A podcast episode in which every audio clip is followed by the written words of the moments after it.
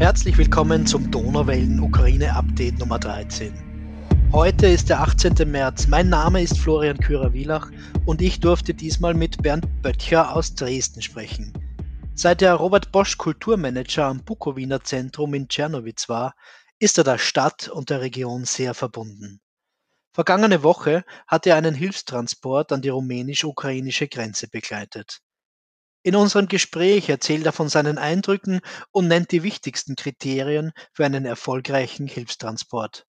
Außerdem sprechen wir über die Geflüchteten, die er auf dem Rückweg mitgenommen hat und was die Situation mit den Vertreibungen nach dem Zweiten Weltkrieg zu tun hat. Hallo Bernd, du warst letzte Woche mit einem kleinen Konvoi an der rumänisch-ukrainischen Grenze in der Bukowina in Siret. Erzähl mal, wie ist es dir ergangen auf der Fahrt hin und an der Grenze? Ja, hallo Florian. Genau, wir waren ähm, anfangs mit dem Konvoi von vier, vier Personen, ähm, vier Kleinbussen äh, unterwegs, äh, ursprünglich von Berlin über Dresden, Prag, äh, Budapest bis Siret. Äh, es, es war eine, eine insgesamt anstrengende Fahrt, vor allem weil es so eine lange Fahrzeit war, bis, bis zur, um, bis zur äh, rumänisch-ungarischen äh, Grenze war das ja auch kein Problem. Aber dann äh, das, das Kurven durch die Berge, durch die Karpaten in Rumänien, das hat äh, sozusagen sowohl auf der Hinfahrt geschlaucht, vor allem aber auch auf der Rückfahrt. Mhm.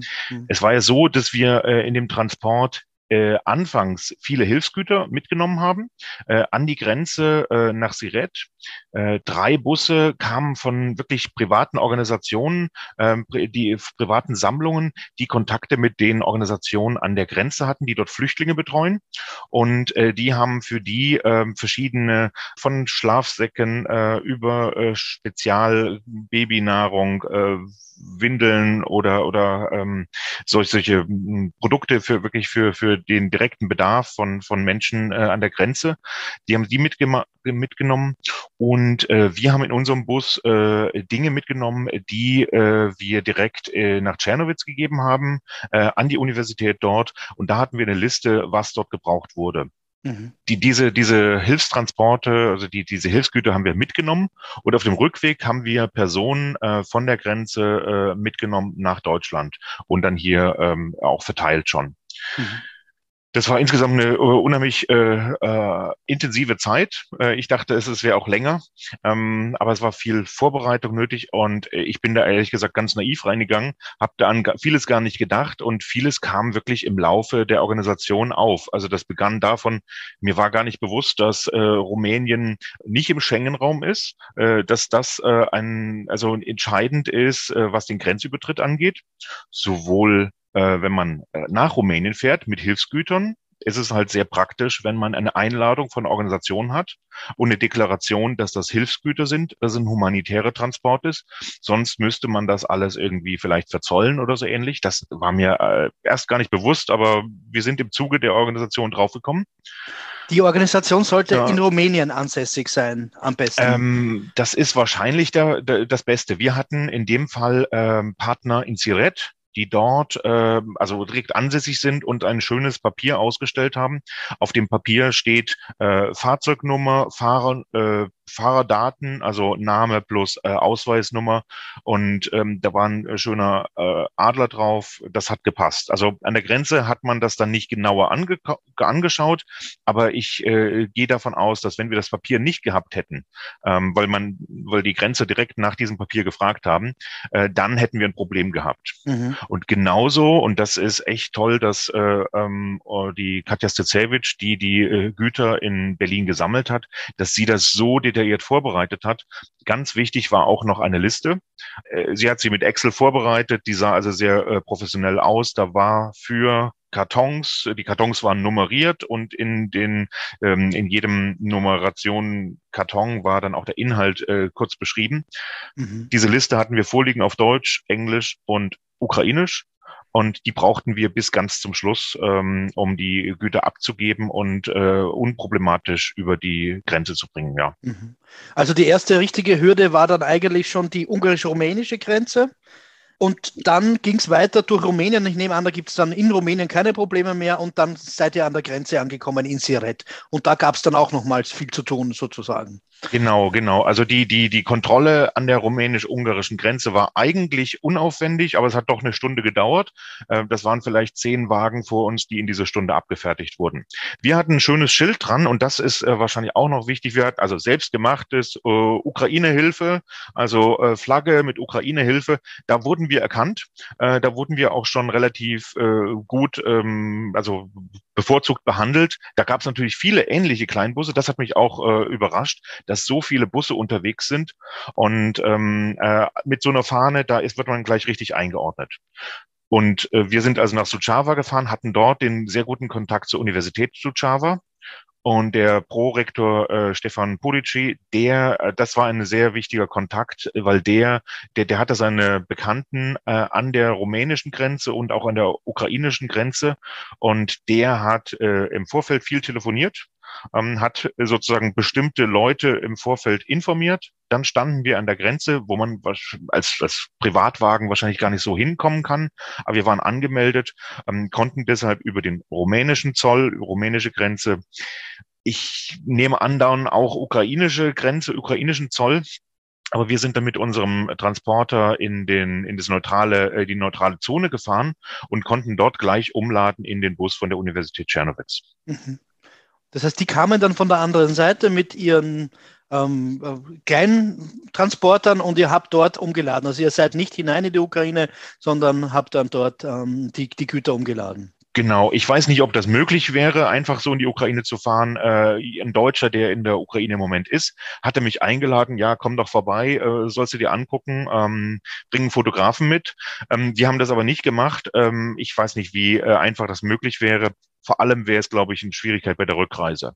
Mhm. Und die, ähm, äh, die sind dann einfach mit dem Transporter gekommen, umgeladen und dann mussten wir auch gar nicht viel mehr machen. So. Mhm. Also wir haben eine dreisprachige Liste. Rumänisch muss sie nicht sein, weil die Rumänen lesen Englisch, aber sie sollte Deutsch, Englisch und Ukrainisch sein. Auf jeden Fall auch Ukrainisch, weil dort möchte man auch meines Wissens unbedingt die Übersetzung in die Landessprache. Genau, ich glaube, ja. da gab es äh, bei irgendwelchen Vorgängern von uns so ein Problem und da musste das irgendwie noch entweder äh, übersetzt werden oder da noch jemand angerufen werden. Ja. ja. Dann zweitens die Einladung, am besten vielleicht von einer Organisation in Rumänien. Ich behaupte jetzt mal aber, dass sie wohl auch gut funktionieren würde, würde hier eine ukrainische offizielle Organisation einladen. Und Richtig, es, wir, wir brauchten an der Grenze irgendetwas, was uns, äh, was, was, was, was den Grenzern sagt, was das für Zeug ist. Ja, ja, ja. Die haben nicht genau hingeschaut, die haben nicht genau äh, reingeguckt, aber sie haben gesehen, da ist eine Liste, dann sind hier viele bunte Kartons, äh, das wird schon passen. So. Ja. Ich habe unseren Fahrer, wir hatten ja selber auch einen Transport, dann auch in mehreren Sprachen ein Schreiben mitgegeben vom Institut, von mir unterschrieben, dass das eben ein, ein Hilfstransport sei, also auch auf Ungarisch, auf Deutsch, auf Englisch, auf Rumänisch. Und, und so ist er dann auch gut durchgekommen, aber tatsächlich war dem auch mhm. bewusst, er muss wahrscheinlich öfters mal beweisen, was er, was er da tut und warum er das tut. Also ein Stempel nützt auch immer erfahrungsgemäß, wenn man mit Osteuropa zu tun hat. Ne? Genau, das äh, hier, wir, hier hatten wir jetzt sozusagen über PDF wurde uns das am Tag vorher geschickt. Wichtig war irgendwie schönes großes Logo der Organisation und wenn es dann eine rumänische Organisation ist, dann hat die auch ein schönes buntes Logo mit den rumänischen Flaggen und ich glaube, das ist äh, wichtig. Genau. Und das wir dritte war noch die, damit wir das die Liste haben, die Markierung des Wagens außen, dass man das an der Grenze vielleicht gleich mal sieht, humanitärer Transport. Genau, das, das war wirklich ein selbstgemachtes A4-Blatt als, als Aufkleber ans Auto geklebt. Unser Fahrer, ein Landwirt, der sehr engagiert ist, aber sonst ähm, jetzt auch keine äh, Erfahrung in dem Bereich hatte, der hat das einfach gemacht und der hat die dann auch unterwegs verteilt. Äh, und das ähm, kam super an. Manche Leute hatten sowas nicht dabei, nicht, dass sie es ich weiß nicht, ob sie es gebraucht haben, aber die haben äh, sich dann auch mit sowas ausgestattet. Also das ist auch wichtig, um Fotos zu machen, um darüber erzählen zu können ähm, und nicht einfach nur, dass es ein Kleintransporter ist, sondern dass man auch weiß, auch im Bild sieht, äh, was ist das hier. Mhm. uns war es ja wichtig und deshalb haben wir einen Kleintransporter mit Sitzen oder vielen Sitzen genommen. Uns war es ja auch wichtig, äh, Leute mit zurücknehmen zu können. Einerseits äh, gab es Personen, ähm, die wir schon in der Ukraine identifiziert hatten, die wir gerne zurücknehmen würden. Und andererseits, das waren die ähm, anderen Busse, mit denen äh, wir gefahren sind, äh, die haben eben mit ihrer Partnerorganisation in, in äh, Siret äh, Kontakte aufgenommen und die haben, ich sag mal, äh, Problemfälle oder Fälle in äh, Personen, die wirklich unter sehr schwierigen Bedingungen dort angekommen sind und äh, kaum weiterkommen konnten. Beispielsweise eine achtköpfige Familie, der Vater stammt aus Aserbaidschan, die hatten schon mehrere Fluchterfahrungen hinter sich und haben nicht viel, wirklich mehr gehabt als, als am Leib. Ähm, die haben sie mitgenommen. Mhm. Das war uns wichtig, ähm, aber auch da sind wir äh, ganz naiv reingegangen. Natürlich dachten wir dran, oh, müssen wir vielleicht nachweisen, dass die freiwillig mitfahren und dass wir sie nicht irgendwie gekapert haben. Aber das war nicht das Problem. Hier war wirklich der Schengen-Raum das Problem, als wir auf dem Rückweg über die rumänisch-ungarische Grenze fahren wollten. Wir dachten, als wir an die Grenze kamen, naja, das wird sich irgendwie schnell ausgehen. Äh, das waren vielleicht 40 Wagen vor uns, aber für diese 40 Wagen haben wir fünf, fünfeinhalb Stunden gebraucht. Mhm. Und wir waren gut ausgestattet, weil unsere Besatzung, also unsere Passagiere, äh, hatten alle biometrische Pässe und es waren die eigenen Kinder dabei. Aber in anderen Bussen ähm, von unserem, äh, unserer Truppe. Äh, da gab es äh, Kinder, die hatten nur eine Geburtsurkunde. Die Geburtsurkunde war auf Ukrainisch und äh, wurde nicht akzeptiert. Das heißt, die musste an der Grenze übersetzt werden, transkribiert werden. Äh, die Kinder mussten fotografiert werden. Und da hat so ein Bus schon mal eine halbe Stunde oder mehr gedauert. Mhm. Äh, und äh, das bedeutet an einem Grenzübergang, einem kleinen Grenzübergang in der Nähe von Satumare, ähm, dass da auf fünf Spuren, jeweils vielleicht 40, 50 Autos da im halben Tag dauern. Mhm. Und da, damit haben wir erst nicht gerechnet. Ähm, das kann man auch nicht wirklich vorbereiten, aber äh, da muss man auf jeden Fall von der Zeit her mit planen. Ähm, wir dachten ursprünglich, noch in Rumänien zu übernachten und dann morgens über die Grenze schnell zu fahren. Aber das hätte uns den Tag völlig ruiniert. Mhm. So haben wir dann äh, eher entschieden, doch abends über die Grenze zu kommen und in Ungarn zu übernachten, um am nächsten Tag einigermaßen frisch weiterfahren zu können also ihr hattet ja Glück, weil die biometrischen Pässe dabei waren. Hättet ihr die nicht gehabt, dann wäre es zumindest gut gewesen, schon Übersetzungen mitzuhaben von, von den Urkunden. Das könnte man ja über PDF und E-Mail regeln. Aber dann gibt es ja noch immer das Problem, dass wenn der Bus vor dir das nicht hat, stehst du noch immer eigentlich. Ne? Genau. Und auch das mit dem Vorbereiten, äh, das ist auch schwierig. Also wir haben gemerkt, es ist alles so volatil, ähm, man kann eigentlich nicht wirklich planen. Man kann nicht wirklich genau planen, wen man mitnimmt. Ähm, wir hatten ähm, in der Woche vorher haben wir mehrere Personen, die sagten, ja, wir wollen da mitfahren, bitte reserviert uns zwei Plätze. Die waren dann aber einen Tag vorher doch abgesprungen, hatten einen anderen Transport, sind dann mhm. lieber mit äh, schon etwas eher gefahren oder haben sich doch entschieden, nicht aus der Ukraine auszureisen. Also äh, die, man, sollte sehr flexibel sein, man sollte äh, darauf vorbereitet sein, dass sich kurz kurzfristig Dinge ändern und dass man äh, eigentlich nicht weiß, wen man äh, einlädt. Also am, am Morgen nicht weiß, äh, mit wem man am, am Nachmittag zurückfährt. Ja. Mhm. Äh, vor allem deshalb ist es wichtig, dass man nicht allein fährt. Also wir waren pro Bus mindestens zwei Leute und wir hatten äh, in dem in den vier in der vierer Buskette noch eine Person, äh, die zusätzlich gekommen ist. Mhm. Ähm, und die war eigentlich auch rund um die Uhr mit Koordination, Anrufen, äh, also Kontakten äh, an, ähm, an, an der Grenze direkt äh, mit den Partnerorganisationen oder mit äh, schon auf der Rückfahrt mit Unterkünften in Deutschland beschäftigt. Mhm. Also das äh, kann man als Fahrer überhaupt nicht leisten. Würdet ihr empfehlen, einfach ähm, jemanden mitzunehmen oder wie, wie könnte man das angehen, um es organisierter und vielleicht auch sicherer zu machen? Weil es wird sich ja wahrscheinlich auch nicht jeder gut fühlen, einfach jemand einzuladen bei allem, bei, auch wenn die Fluchtsituation äh, schlimm ist.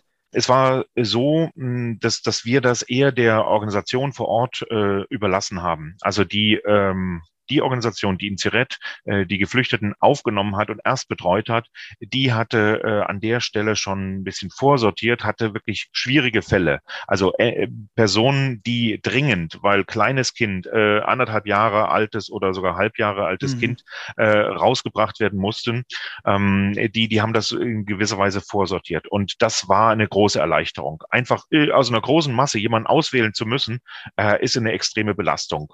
Und dann lieber äh, Erfahrene, die wissen, welche Möglichkeiten in Rumänien bestehen, für Geflüchtete irgendwie unterzukommen. Also es ist ja so, die werden an der in, in Siret an die Grenze gebracht ähm, dann äh, in Siret verteilt auf andere Städte und dorthin mit Bussen äh, oder, äh, gebracht und dann vielleicht in Rumänien verteilt oder äh, reisen weiter äh, in andere Staaten Europas. Aber äh, einzuschätzen, wer hat ein Problem, von der Grenze direkt wegzukommen oder wer ist da schon lange und äh, wer kann die mhm. Bedingungen nicht aushalten, also ohne Risiko für Gesundheit etc., äh, das ist äh, am besten den Organisationen vor Ort äh, zu, zu überlassen. Mhm. Oder wir hatten halt Kontakt nach Tschernowitz. Äh, da wurden uns schon Personen an, an, ans Herz gelegt, die dringend irgendwohin mussten. Ja. Der persönliche Kontakt ist immer noch das Beste, das wissen wir ja auch. Ähm, das ist das, äh, die, die Arbeitsgrundlage eigentlich, ja. diese Vertrauensbasis. Aber es ist äh, wirklich auch die, äh, ich sag mal, größte Belastung mit, dass es, dass man eigentlich nur was Kleines tun kann. Also wir hatten sechs Plätze in unserem Bus. Wir hatten, konnten verkehrssicher nicht mehr mitnehmen. Äh, und die anderen, die hatten, okay, die hatten wahrscheinlich sieben Passagiere, die sie an Bord nehmen können. Aber das äh, ist alles zu wenig angesichts der Massen an Menschen, die dort an der Grenze in Zelten warten, die äh, mit Bussen ähm, regelmäßig weggebracht werden. Und äh, aber auch in den umliegenden Städten ähm, äh, gibt es ja kaum Unterkünfte mehr. Also mhm. die werden auch dort in Turnhallen, in äh, Wohnheimen äh, überall untergebracht und die Hilfsbereitschaft auch da an der Grenze ist enorm. Aber äh, da auswählen zu müssen, wie man seine begrenzten Ressourcen am besten einsetzt, das ist sehr, sehr schwer, glaube mhm. ich. Konntet ihr ins Gespräch kommen mit euren Passagieren?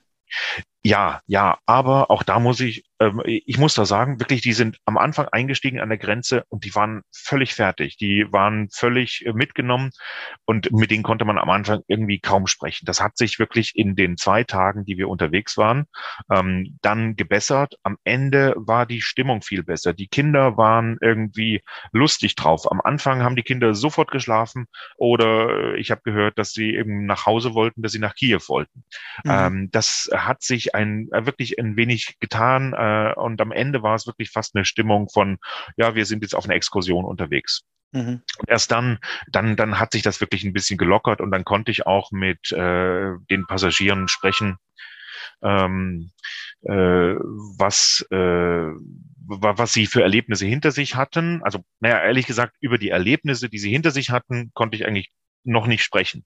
Aber äh, wo sie jetzt herkommen äh, und äh, was, was, was sie sozusagen zurückgelassen haben, ja. Also mhm. beispielsweise die eine Passagierin aus Odessa, ähm, also sie sagte, sie konnte sich ihre Wohnung äh, nicht mehr leisten, ist dann aus der Wohnung in die, in die Wohnung einer Verwandten. Ähm, äh, aber letztlich hat sie alles zurückgelassen äh, und sie hatte ihren Koffer dabei und das war's. Das mhm. war ihr äh, alles, was sie von ihrer Familie auch zurückgelassen hat, weil ähm, oder mitnehmen konnte. Ähm, das andere, sie, sie weiß nicht, was sie in Odessa noch wiedersehen wird. Mhm. Ähm, und und äh, es, es war, gab ja die Belastung der, der Beschüsse, des Bombardements der umgebenden ähm, äh, Viertel die, die hat, glaube ich, auch erst dann so realisiert, dass, dass sie jetzt erstmal gar nicht weiß, wo, wo es hingeht und wie es weitergeht. Und sie ist jetzt hier in Deutschland, äh, und äh, kommt, glaube ich, erstmal zum Bewusstsein und zur Ruhe dessen, ja, jetzt hier irgendwas Neues anzufangen. Ähm, und da ist es gut, in Deutschland äh, Kontakte zu haben, ob das ukrainisch Ukrainer sind, äh, ob das über die Kirche ist. Ähm, da äh, sind ja auch Netzwerke, die sich äh, bilden oder die, die helfen. Und das ist beeindruckend, was da auch mobilisiert wird. Da wird noch viel auf uns zukommen. Ich glaube, es wird nicht weniger, es wird mehr werden selbst wenn die vielleicht noch nicht ganz begründete Hoffnung doch Wahrheit wird, dass dieser Krieg bald endet. Es wird nicht so schnell Ruhe sein und es wird für uns alle einfach auch die Herausforderung sein, mit diesen Menschen gemeinsam ja, unsere Gesellschaft weiterzubauen. Mhm.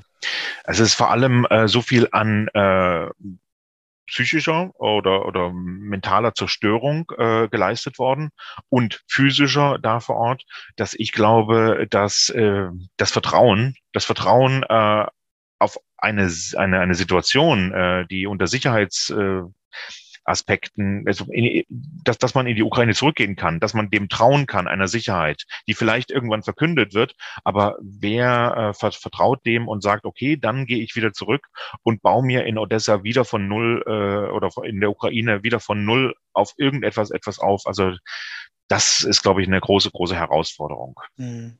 Viele sind ja auch schon zweimal geflüchtet von der Krim in die in Richtung Kiew ja. und jetzt wieder weg. Also das ist ja, ja.